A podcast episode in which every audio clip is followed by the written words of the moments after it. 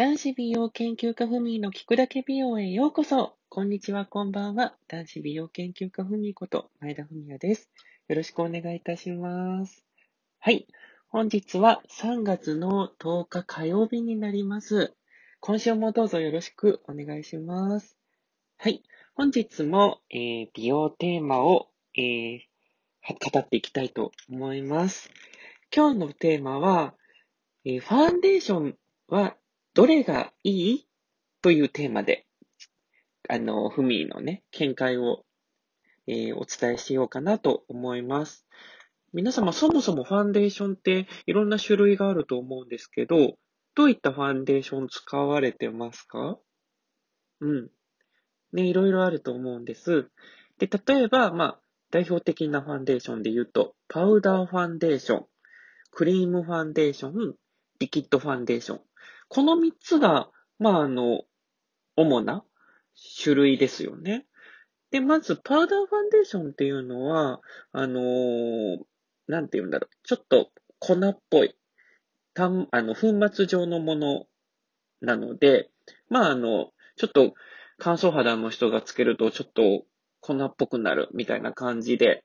言われるのが多いとは思うんですけど、結構お直し用に使われる方とか、化粧直しに使われる方とか多いです。で、今はもう結構リキッドファンデーションがやっぱり多いとは思うんですけど、リキッドは乳液状のベースに、あの、細かい粒子を混ぜ込んだものになります。で、カバー力が高くて伸びが良いので、まあ、あの、結構ね、皆さん、あの、好みで使われる方も多いと思います。で、クリームファンデーションも、まあ、クリームベースなので、リキッドより油分がさらに多く含まれているので、まあ、あの、結構保湿感とかが出てくると思います。で、この3種類のファンデーションなんですけど、まあ、あの、そのファンデーションの種類によって、あの、刺激とかも結構変わってくるんですよ。で、まあ、その人のお肌お肌に、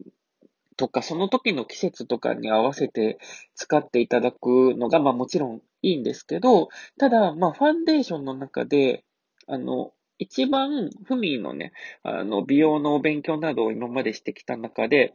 一番、あの、肌に負担がかかるものを、かからないものって区別すると、一番肌に負担がかからないものは、まあ、一言で言うと、パウダーファンデーションになるんです。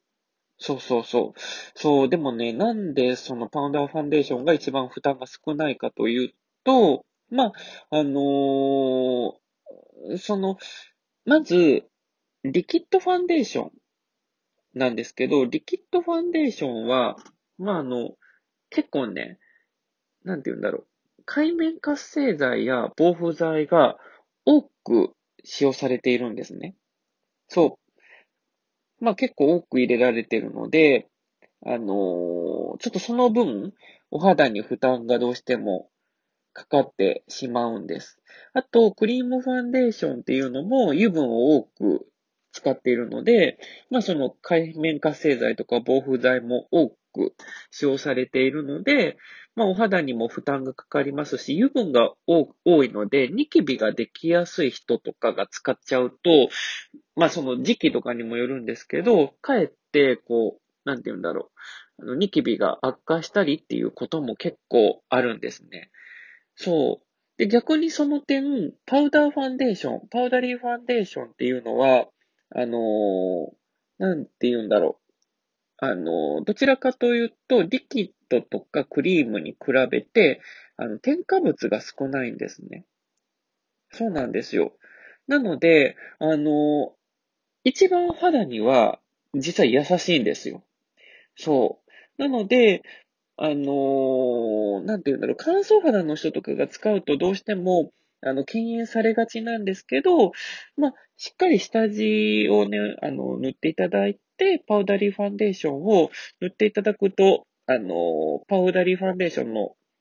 持ちとかね、透き感も良くなりますし、パウダリーファンデーションでも乾燥、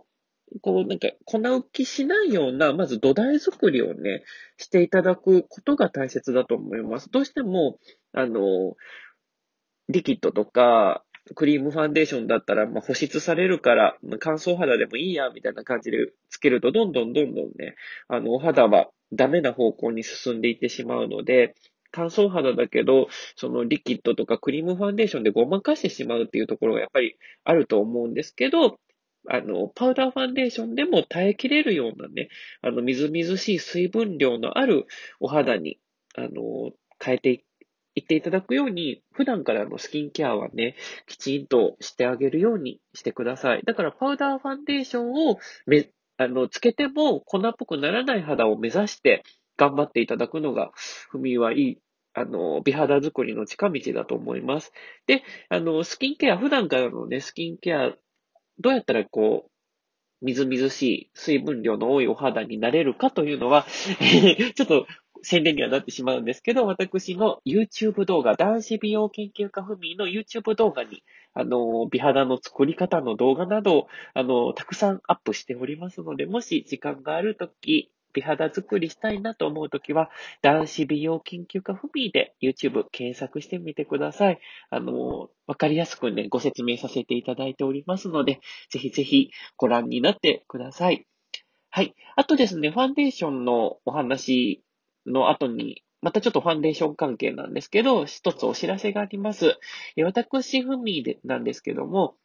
あの、ウェブメディアのモノシルという、えー、サイトがあるんですけど、そちらの方に美容専門家としておすすめのファンデーションなどをご紹介させていただいております。えー、そちらの方のね、ウェブメディア、いろんなね、あの、各ジャンル分野の専門家の方がおすすめのものとかをこう、記事にして、あの、編集部の方がね、あの、わかりやすく記事にして、あの、書いているサイトですので、今回、私ふみファンデーションのね、あの、ちょっとこの、こちらのファンデーションがおすすめですよっていう商品別に、あの、いろいろと、あの、コメントをしておりますので、えー、もしよろしければ、ウェブメディアのモノシール、カタカナでモノシールと検索していただければ出てきますので、ぜひぜひ、あの、ご覧になってください。はい。では、本日はここまでです。また次回、えー、聞いてください。男子美容研究家ふみでした。ごきげんよ